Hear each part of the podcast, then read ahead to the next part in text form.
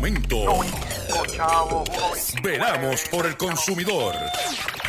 Doctor Chopper, Doctor Chopper. Hablando en plata, hablando en plata.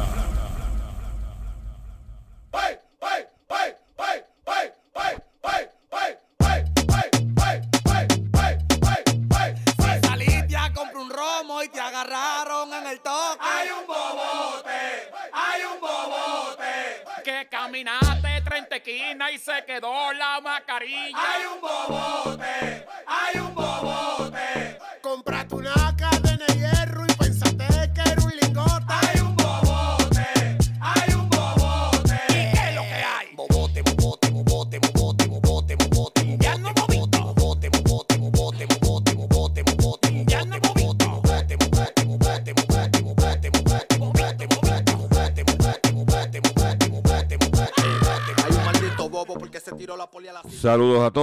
Bienvenidos a una edición más de tu programa, de mi programa, de nuestro programa Hablando en Plata. Hoy es viernes 28 de enero del año 2022 y este programa se transmite a través de la cadena del consumidor y la cadena del consumidor la integran las siguientes estaciones. El 610 AM, Patillas, Guayama, Calley. El 94.3 FM, Patillas, Arroyo, Maunabo. El 1480 AM y el 106.5 FM, Fajardo, San Juan, Vieques, Culebra, and the US and British Virgin Islands. Además de poderme sintonizar a través de las poderosas ondas radiales que poseen dichas estaciones, también me puedes escuchar a través de sus respectivas plataformas digitales. Aquellas estaciones que poseen sus aplicaciones para su teléfono Android y iPhone y aquellas que tienen su servicio de streaming a través de sus páginas de internet o redes sociales. También me puedes escuchar a través de mi Facebook, facebook.com, diagonal Dr. Chopper PR, o también puedes escuchar el podcast de este programa a través de mi página drchopper.com. O sea que no hay excusa para que usted esté al tanto de todo lo acontecido relacionado con su bolsillo. Las expresiones que estaré emitiendo durante el programa de hoy viernes 28 de enero, de enero del año 2022 son de mi total y entera responsabilidad. Sí, de Gilberto Arbelo Colón, el que les habla. Cualquier señalamiento y o aclaración que usted tenga sobre el contenido expresado en este programa, bien sencillo. Usted entra a mi página drchopper.com, va a ver mi dirección de correo electrónico. Usted me envía un correo electrónico con sus planteamientos y sus argumentos fundamentados y si tengo que hacer algún tipo de aclaración y o rectificación no tengo problemas con hacerlo. Hoy es viernes, fin de semana. Eh, quiero aprovechar esta oportunidad para anunciar el, como dirían por ahí, la cartelera de este fin de semana a través de nuestra plataforma de Facebook y YouTube. Estaremos el mañana viernes, como de costumbre, por Facebook, en nuestro live a las 8 de la noche, haciendo la compra con Dr. Chopper. No se lo pueden perder. Y el domingo vamos a tener una edición especial de trucos y tretas en el financiamiento de autos. Y vamos a tener nuevamente al licenciado García Franco como invitado. En el domingo pasado presentamos en los escenarios, teorías, si queremos llamarlo así, orientar a la gente al momento de comprar un carro, los trucos y tretas. En esta versión de este domingo vamos a traerle casos eh, verídicos, situaciones verídicas de cómo con, nombre de dealer, con nombre de, consumidor, con institución financiera, lo vamos a tener este domingo. También le vamos a enseñar los documentos donde tiene que tener cuidado, porque ahí es donde lo clavan a usted. Le vamos a enseñar que tengan cuidado en esa parte del contrato de compraventa, también lo vamos a tener este domingo a las 8 y 30 de la mañana en trucos y tretas. ¿Ok? Este, esta vez vamos a tener casos reales, como diría la doctora Polo. Y el domingo por la noche, no se pueden perder a las 9 de la noche a nuestro compañero y amigo Gustavo Adolfo Rodríguez en su live Sálvese quien pueda. O sea que usted tiene menú completo. ¿Ok? Vamos ahora a comenzar con el programa de hoy, porque tengo un programa confeccionado como, ustedes, como usted se merece. Y lo vamos a hacer de la siguiente forma. Hablando en plata, hablando en plata, noticias del día. Vamos con las noticias que tenemos preparadas para ustedes en el día de hoy. Y comenzamos con una noticia eh, importante. Y es que nuestro querendón Tito Trinidad y su padre enmiendan demanda a nivel federal contra el Banco Popular y aumentan el reclamo a 279 millones de dólares. El pleito en ese foro es paralelo al que tiene el juez Anthony Cuevas Ramos en el Tribunal de Primera Instancia de San Juan. Eh, Félix Tito Trinidad y su familia también llevan una disputa contra el Banco Popular en el Tribunal de, en San Juan. Los abogados de Félix Tito Trinidad y su padre, don Félix Trinidad Rodríguez, presentaron en el día de ayer una demanda enmendada en el pleito que presentaron contra Popular Inc. y su subsidiaria, Popular Security y Banco Popular de Puerto Rico en el Tribunal Federal para el Distrito de Puerto Rico. Trinidad ahora está reclamando que la institución financiera es responsable por daños económicos ascendentes a 279 millones 654 mil 876 más costos razonables, honorario de abogado según el documento de 82 páginas de que el primera hora tuvo copia. La demanda original sometida el pasado noviembre, la pareja hizo un reclamo de 219 millones. Pero esta vez dije, no, no, no, espérate, no. Aquí estamos 50 millones cortos. Mm. Ya es tiempo que se le haga justicia a Tito Trinidad, que bastante que peleó. Mm. Y el banco se benefició del dinero de Tito Trinidad. Por otro lado, en otras información que tengo para ustedes, si usted no ha hecho nada al respecto. Yo vengo diciéndole que usted tiene que ir preparándose porque estamos en todo momento bajo la amenaza de terremotos, situaciones climatológicas. No tenemos por lo menos huracanes por estos momentos, apagones, el conflicto de allá de Ucrania con los rusos, entre otros la pandemia.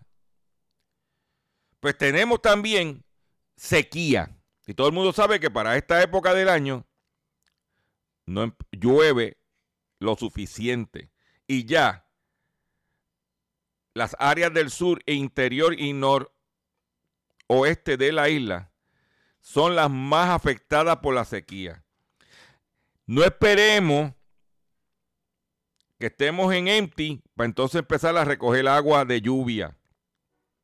Si hay una lloviznita, recoja agua. No esperemos que estemos en empty para ir a comprar una cisterna. Oye, Gustavo, te vengo diciendo, debes de poner la cisterna.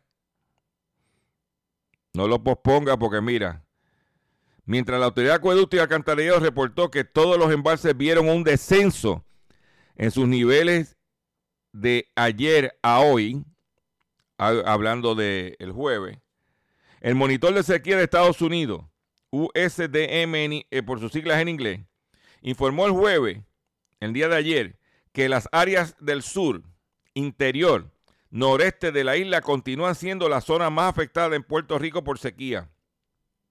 En concreto, la agencia detalló que un 33.99% del territorio está bajo condiciones atípicamente secas, mientras que el 25.77% está bajo sequía moderada.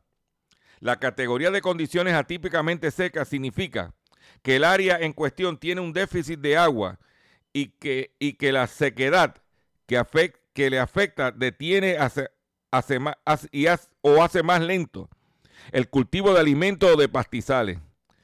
Por otra parte, la categoría de sequía moderada significa que algunos pastizales se dañaron, las fuentes o embalses de agua están bajos y se requiere el uso mesurado del el agua.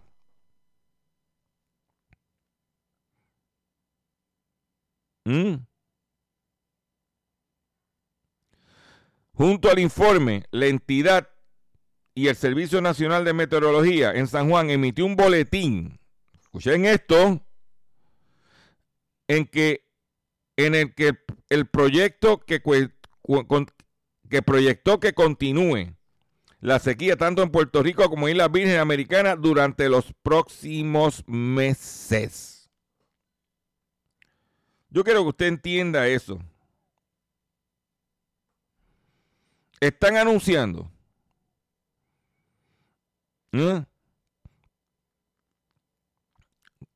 la situación de la sequía en los próximos meses. No lo dejes para hoy. Los déficits de lluvia de 90 días ahora oscilan entre 8 y 12 pulgadas en la mayor parte de Puerto Rico. El término déficit de lluvia se refiere a la cantidad de precipitación que no recibe un territorio en un tiempo determinado, que en este caso es de tres meses. La Autoridad de Acueducto Alcantarillado reportó todos estos cuerpos de agua tuvieron un descenso en su nivel Solo los lagos de Caonillas, Cerrillos, no vieron cambios en su nivel. Yo te lo digo, te lo comento, para que usted, porque en el medio de pandemia,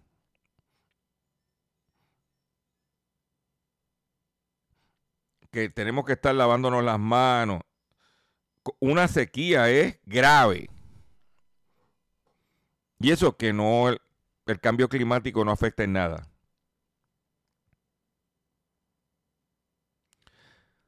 Para eh, también vayamos preparándonos como consumidores, porque ya para el mes de marzo la Reserva Federal va a empezar a aumentar los intereses para ir tratando de controlar la inflación. ¿Y cómo afecta el aumento, del, eh, aumento de los intereses a las hipotecas, préstamos de autos y las tarjetas de crédito? ¿Ok? Con la Reserva Federal señalando, señalando que empezará a subir las tasas, las tasas de interés, sus tasas de interés de referencia tan pronto como en mes de marzo, es probablemente unas cuantas veces más en el año, los consumidores y las empresas finalmente lo sentirán.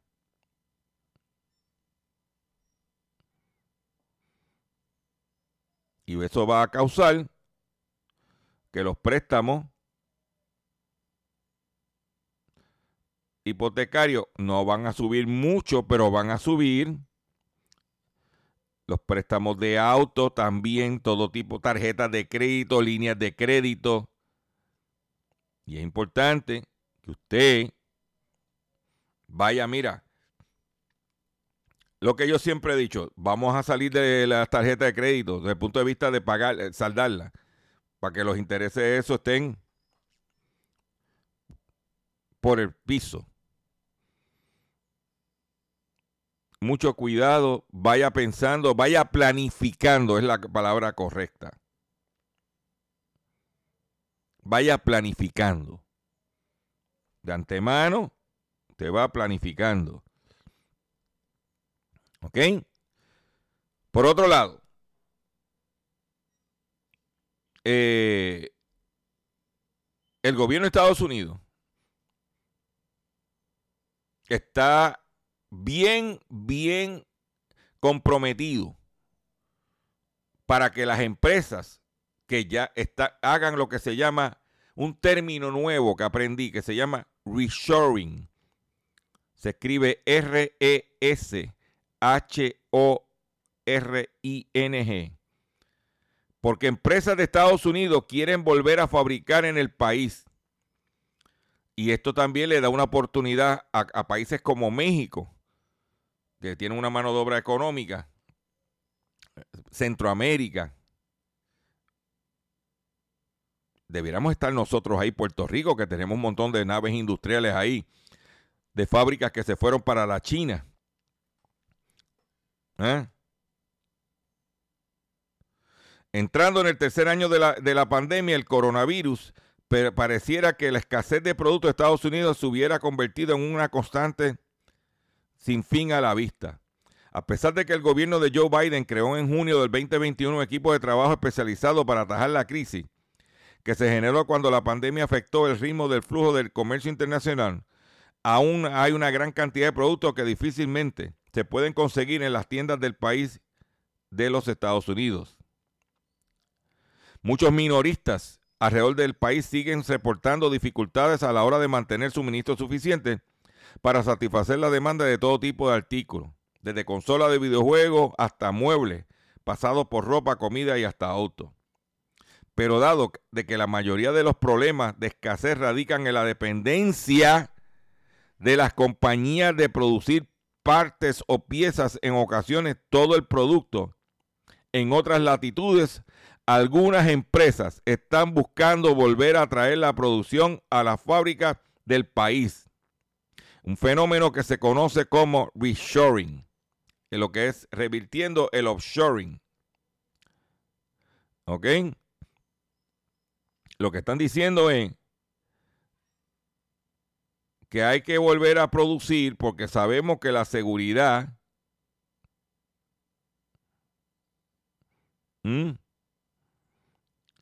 tienes que volver otra vez a producir en territorio cercano. Y eso pues nos daría la oportunidad de que unas empresas pudieran volver otra vez a fabricar en Puerto Rico. Ya. Mire, eh, Intel tiene problemas con los chips. Va a abrir una, va a estar construyendo una fábrica en, creo que en Ohio. Oye, aquí había una fábrica de Intel en Junco. Que ahora está ocupada por otra gente, pero aquí estuvieron. Pues dile, mire, ven, ven para acá.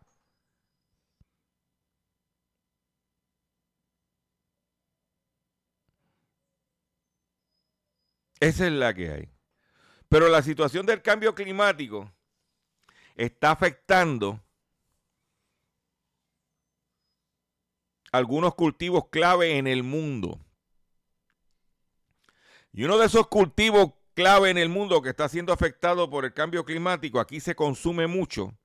Tenemos la posibilidad de cosechar más de lo que estamos sembrando y es el café. Según el cambio climático, menos café en Colombia, pero más aguacate en México, como el cambio climático impactará algunos cultivos clave en el mundo. Las regiones del mundo aptas para cultivar café, castaña eh, o nuez, aguacate, cambiarán drásticamente a medida de que el mundo se calienta debido al cambio climático, según un nuevo estudio. Las principales áreas cafetaleras a nivel global como Brasil, Indonesia, Vietnam, Colombia, disminuirá drásticamente en un alrededor de 50% para el 2050.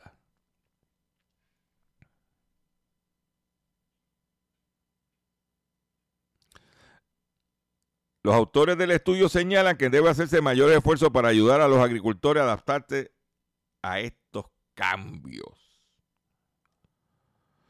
Mira la sequía. Ahí lo tiene.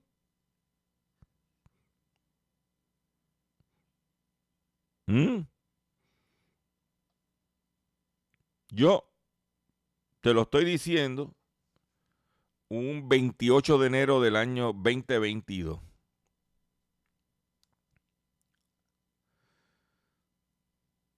Y como me gusta compartir con usted información, Y, y nosotros todos los sábados hacemos un live que es haciendo la compra con Dr. Chopper.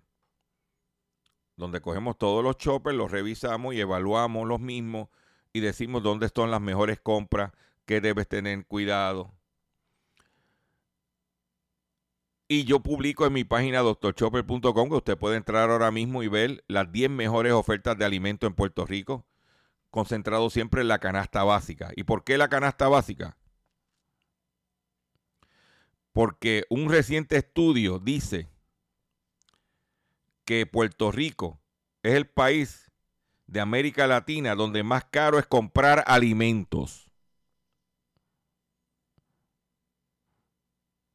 Acudir al supermercado a comprar los productos básicos para alimentarse representa gastar 161 dólares por unas dos o tres bolsitas de carne, arroz, leche, huevo y algún otro producto, artículos adicional lo costosa que se ha vuelto la vida en dos años de la pandemia, ha pasado de la queja a la triste realidad de la que hemos tenido que someterse sin remedio alguno.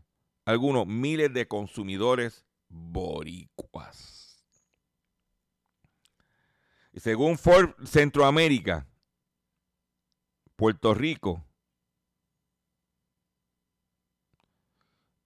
es el país latinoamericano que más caro En Puerto Rico la leche es la más cara. El pan es el más caro. El arroz es el más caro. Los huevos los más caros. Seguido por Chile, que está a 4.28. 20 unidades. El queso, después, eh, no está, ahí no está tan caro, porque primero está Uruguay, segundo está Chile y tercero Puerto Rico. En la carne, estamos número uno, Uruguay número dos, siendo un país productor y exportador de carne. En la fruta, ahí sí que botamos la bola.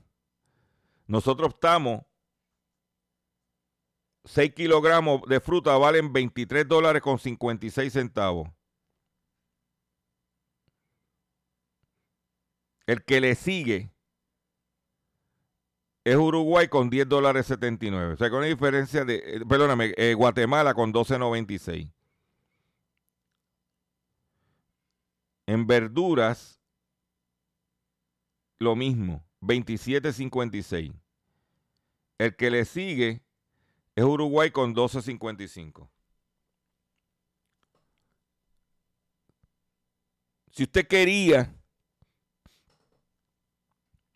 saber si usted quería saber que por qué nosotros hacemos, haciendo la compra con Dr. Chopper, por qué nosotros estamos tocando esa temática, porque el dinero no da. Y hay que comer.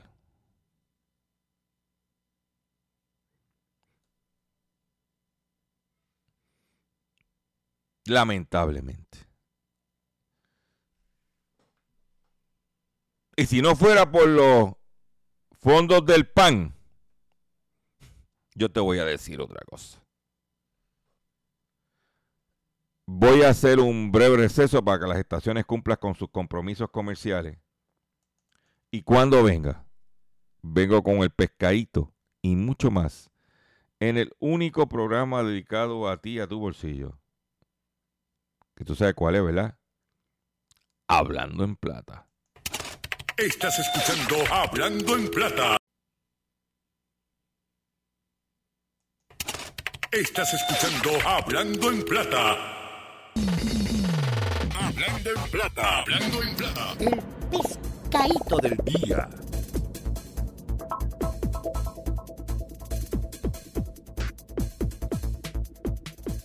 Consumidores, el pescadito del día tiene que ver con la aplicación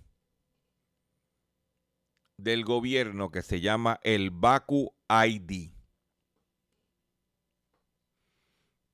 A nosotros nos vendieron la idea de que el Baku ID iba a resolver el problema de no tener que estar andando uno con su tarjeta de vacunación.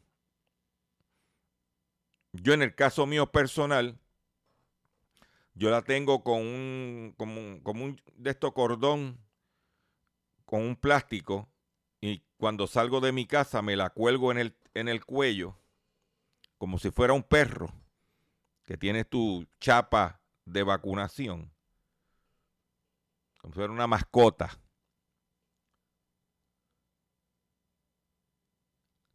Y entonces, ahora, ¿por qué? Ah, ¿y por qué tengo que yo andar con la, la mía?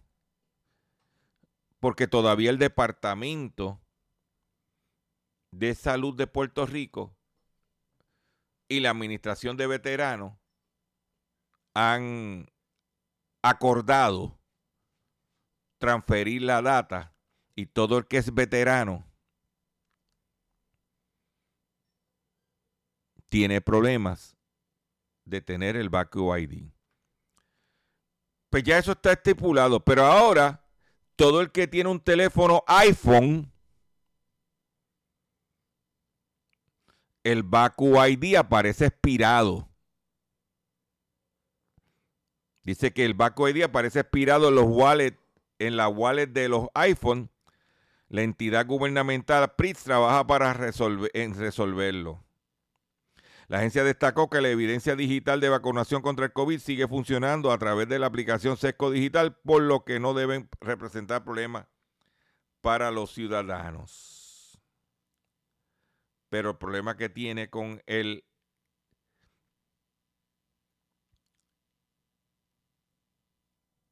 el iPhone es real. para que tú lo sepas. La mejor forma es andar con ella para arriba, abajo, lamentablemente.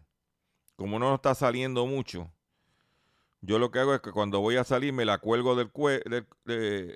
El otro día fui a comprar el pan, el muchacho me para y su tarjeta de vacunación, aquí está. Lamentablemente ese es el nuevo modo de vivir en Puerto Rico marcado como los becerros. Lamentablemente. Tenga cuidado. ¿Ok? Porque si no, eh, no va a poder hacer su su trabajo, como dicen por ahí. Por otro lado, en otras información que tengo, déjame buscarlo aquí. Y es la siguiente. Estamos. Espérate un momento. Dice que hablando de alimentos, hablando de alimentos, nosotros tenemos una situación, es que en, los Estados Unidos hay escasez en la góndola de la comida, de alimentos, hay escasez. Entonces, ¿qué quiere decir eso? Que eso pues también nos afecta aquí. Gracias a Dios que nosotros podemos eh, eh, guapiar. ¿Por qué? Porque traemos carne de Centroamérica, de Brasil y de México. Pero con la, con la, con la problemática que hay con los Estados Unidos, eso nos pudiera afectar porque entonces, por ejemplo, los productores mexicanos de carne se posicionan en Estados Unidos por la escasez de productos. los productores mexicanos amarraron 25% del mercado total de compras de carne de res con Estados Unidos. En 2021, este porcentaje fue un 19%. Desde hace meses, la alta demanda de carne en Estados Unidos ha llevado a que este producto sea escaso y en varias latitudes del país, la situación que ha disparado que los costos de producción se elevan y tenga un impacto directo en el consumo. Además, la, academia, la pandemia del COVID ha repercutido en que los productores de carne estadounidense hayan sido afectados y por ello diversas cadenas minoristas han tenido que buscar soluciones para garantizar el abasto de este producto tan demandado en el país. La solución que se ha encontrado es importar productos desde México, en especial carne de res. Yo te puedo decir, por ejemplo, que un supermercado la semana antepasada tenía T-Bone Steak y Porterhouse mexicano a 4.98 la libra, 4.98, 4.99 la libra. Ese supermercado. Otro supermercado tenía el mismo T-Bone Steak y el mismo Porterhouse de los Estados Unidos, en especial a 8.98. Estamos hablando de una diferencia de 4 dólares. Esta semana hay un supermercado que puso el New York Steak sin hueso mexicano en 4.98. Y el americano en otro supermercado en especial en 7.99.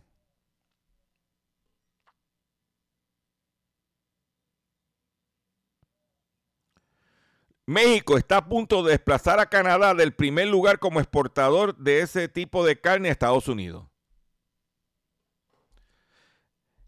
En el 2021, a esa fecha, México llevaba, exporta, eh, eh, llevaba exportada 9.334 toneladas lideradas por cortes finos. Canadá 13.889 toneladas. Esto representa un 48.9% más. Pero este, eso fue en el 2021. Este año, los mexicanos elevaron a 15.507 toneladas sus envíos y los canadienses 16.740 toneladas, quedando una brecha de un 7.9%. La semana pasada los productores mexicanos exportaron a Estados Unidos 6.169 toneladas de carne bovina, 119 más que una semana antes, decir 22% más. O sea que lo que estamos diciendo es que la cosa no está fácil. Imagínate cómo está la situación en los Estados Unidos, que expertos dicen que Estados Unidos carece de cualquier mínimo plan para solucionar la escasez de alimentos por la que atraviesa. La escasez de alimentos en los supermercados estadounidenses podría agravarse aún más debido a los confinamientos, la falta de trabajadores y la reciente decisión adoptada por Estados Unidos en cerrar su frontera a los transportistas canadienses y mexicanos que no se hayan vacunado, advierten los, los presentadores del programa. Llama la atención que a pesar de, de, que la escasez de alimentos es un problema que venimos sufriendo desde hace más de un par de años, no se haya hecho nada para remediarlo, lamenta Stacy al respecto.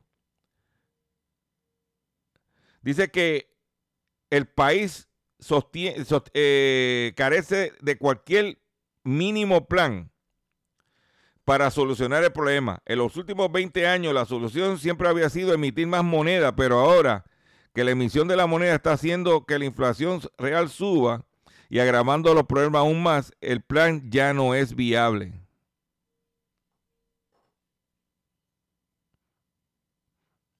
Que lo tenga. no hay un plan. Y si ellos no tienen plan y nosotros dependemos de ellos, ¿qué vamos a hacer nosotros? ¿Cómo está nuestra seguridad alimentaria? Por eso le digo que si los gobiernos, si el gobierno de Estados Unidos, según estos expertos, dicen que no tienen un plan, pues ¿qué tenemos que nosotros hacer? Nuestro plan. Nuestro plan familiar. En otra noticia, un comandante de la Armada de los Estados Unidos reconoce haber proporcionado información secreta a cambio de sobornos y prostitutas por valor de 250 mil dólares.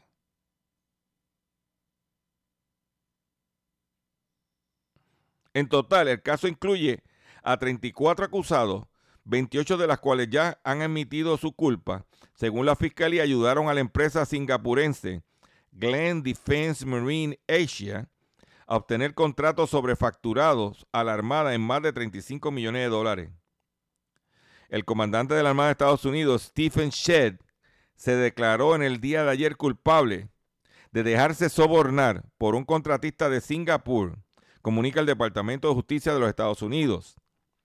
El particular, el militar, confesó que recibió de Leonard Glenn Francis, propietario de la compañía Glenn Defense Marine Asia, más de 250 mil dólares en comidas, entretenimiento, gastos de viaje y hotel, obsequio, dinero en efectivo y servicio de prostitutas.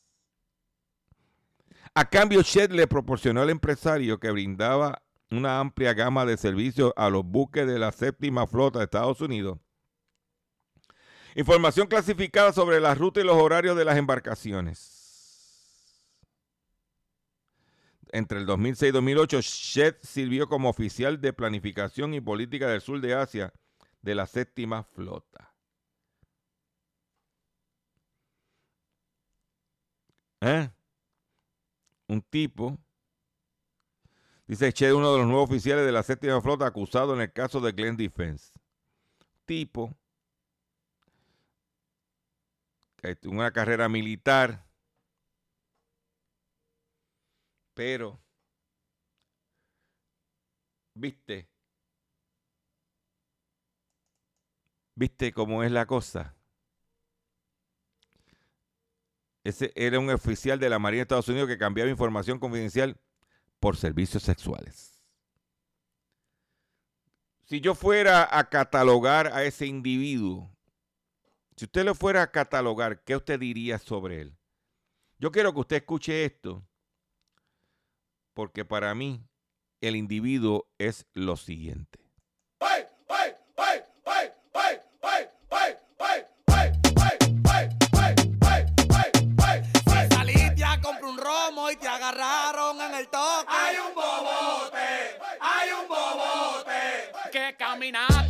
Esquina y se quedó la mascarilla. Hay un bobote, hay un bobote.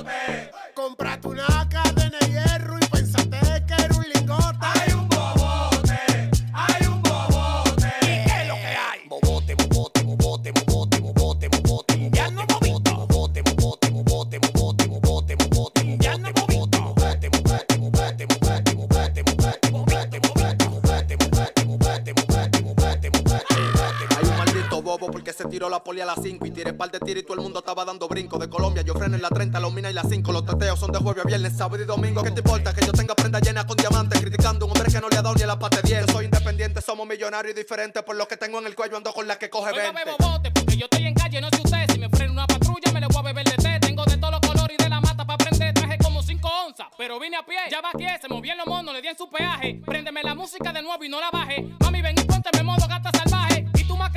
Bote, En no la calle hay un bobote, los pelos se pegan sin que lo note. Y yo como un sprint le doy rebote, haciendo cocote con una mala que le puso un chip para que te agarre el bolsillo y te le explote. Y te le banda el toque. Si los monos preguntan por el emoque, dile que ya no la metimos en el viejo como el boque. Hasta Toquicha quiere que le rompa el pussy boy. Yo que estaba loco que se aloque. Me mangaron como el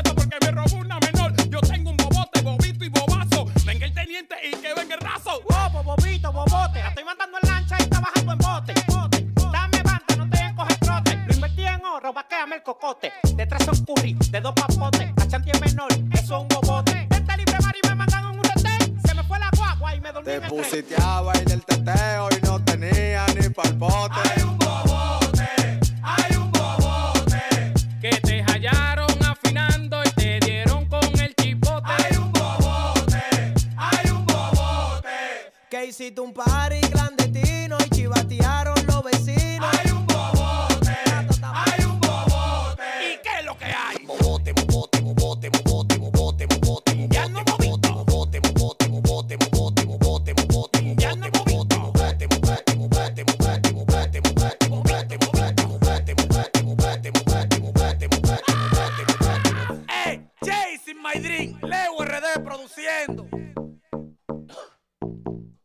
Lo tiene, bobote. Sí, porque aquí esto está lleno de bobotes, papá.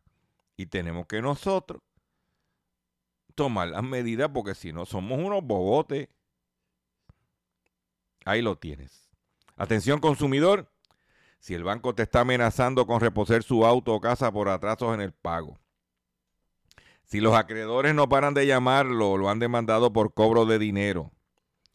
Si al pagar sus deudas mensuales apenas le sobra dinero para sobrevivir, debe entonces conocer la protección de la Ley Federal de Quiebra.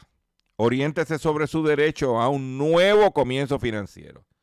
Proteja su auto, casa y salario de reposiciones embargo.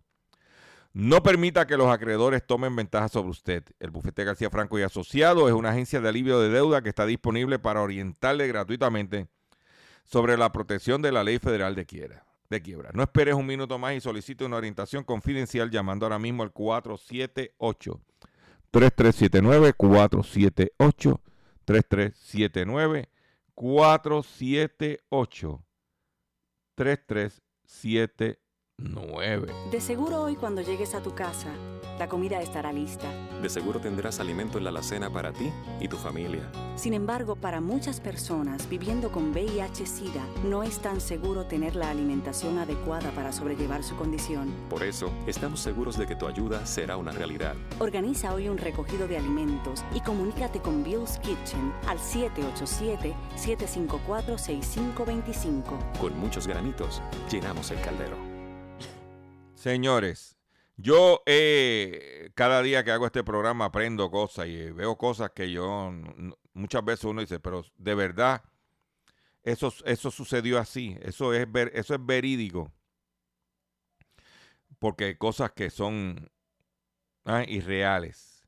Por ejemplo, un gemelo le roba la entidad de su hermano y cobra sus subsidios para veteranos de Estados Unidos durante años. Un hombre de 64 años, residente de Jacksonville, Florida, Florida, se declaró culpable de robo de entidad de su hermano gemelo, un veterano de Fuerzas Armadas de los Estados Unidos, para cobrar subsidios para excombatientes. Wayne Bowen, quien nunca hizo servicio militar, tramitó documentos falsos en 2014 en base a la información personal de su hermano y desde entonces eh, obtuvo servicios médicos, subsidios de vivienda y ayuda para alimentación por un total de 63 mil dólares. Mientras tanto, el verdadero excombatiente jamás solicitó recibir ayudas públicas. El hermano gemelo le robó la entidad a su hermano para cachetear a veteranos y coger el subsidio de, de- de vivienda a su hermano gemelo.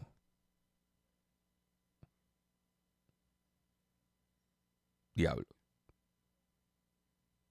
Ahora tiene que pagar el, el dinero. Imputado deberá de- devolver la suma obtenida ilícitamente y enfrenta dos años de cárcel. De cárcel. Me imagino que cuando lo vayan a meter preso, va a mandar al hermano gemelo. Por otro lado, una jubilada estadounidense de 73 años engaña a un estafador que la telefonió alegado, alegando ser su nieto y que necesitaba dinero y logra su detención. Esta, esta señora recibió una llamada, esta jubilada de, 76 de 73 años, recibió una llamada de, sus, de un individuo que se hizo pasar por su nieto y que necesitaba dinero y la individua le siguió la corriente y logró la detención. La anciana le pidió que fuera a buscarle el dinero a su casa, donde se encontraban dos policías preparados para arrestarlo. Una jubilada de Long Island, New York, engañó a un presunto estafador que decía ser su nieto y que necesitaba 8 mil dólares para salir de prisión. Y lo hizo invitándola a ir a buscar el dinero a su casa, donde en realidad lo que lo esperaban no eran 8 mil dólares, sino dos policías a los que la mujer había llamado al olerse la estafa.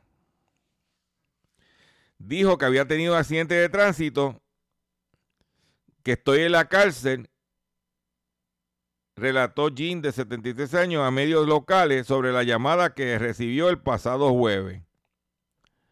Comenzó a decirme abuela y luego pensé que no tengo ningún nieto que conduzca. Así que sabía que era una estafa. Agregó la operadora telefónica de emergencia, quien decidió seguirle el juego. Oye, oigan este caso.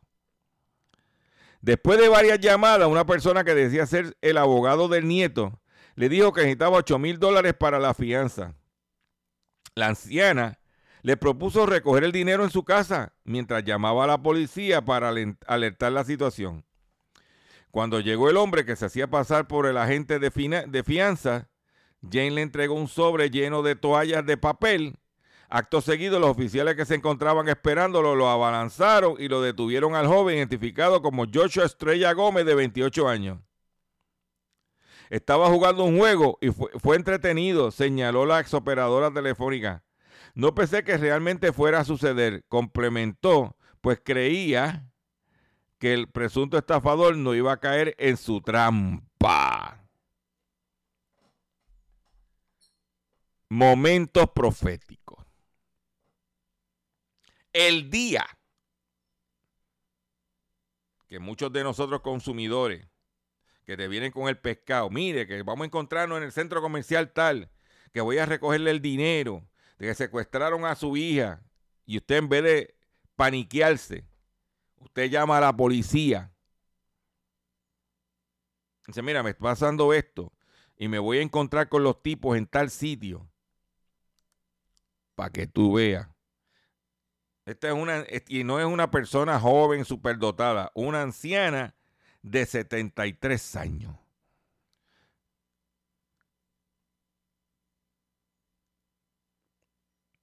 Para que lo sepas. ¿Mm? En tanto, la policía local comunicó que Gómez fue arrestado y acusado de intento de hurto a la espera de ser procesado el próximo jueves. Asimismo, la autoridad pidieron a la comunidad que estén alerta sobre este tipo de estafas, cual apuntan principalmente a adultos mayores.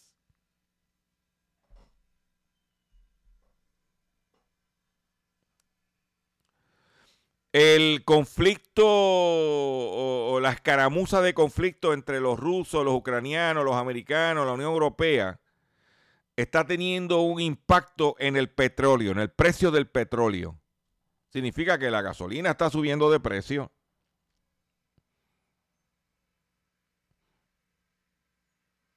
y que tenemos que entonces, para poder economizar, aguantar las vueltas. Y ahora con la pandemia, uno sale lo menos posible. Pero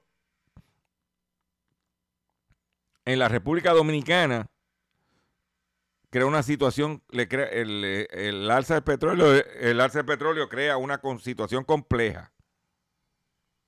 Porque también el, gobierno hizo un presupuesto basado en un costo y ahora es otro.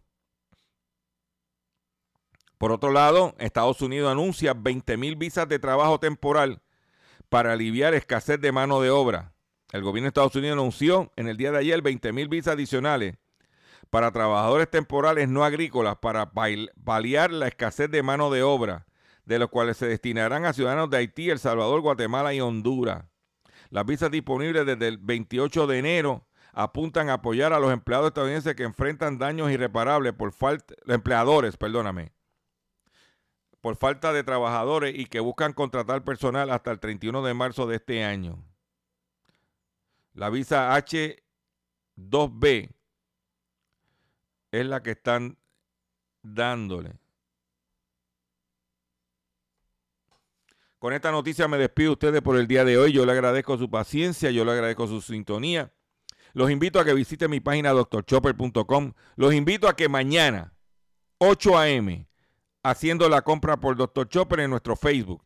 Por, oye, estoy a ley de 200 personas para llegar a los 39 mil suscriptores en Facebook, es totalmente gratis. Es una forma de tú ayudarme porque nos da fuerza. Y número dos, oye, totalmente gratis.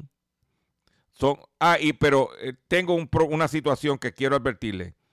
Mi Facebook es para consumidores inteligentes. Por favor, los brutos no se me registren en Facebook. Quédese en su casa.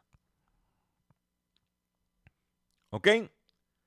Pues me voy a despedir ya, pues ya el control me está haciendo señales de que tengo que terminar porque esto se acabó.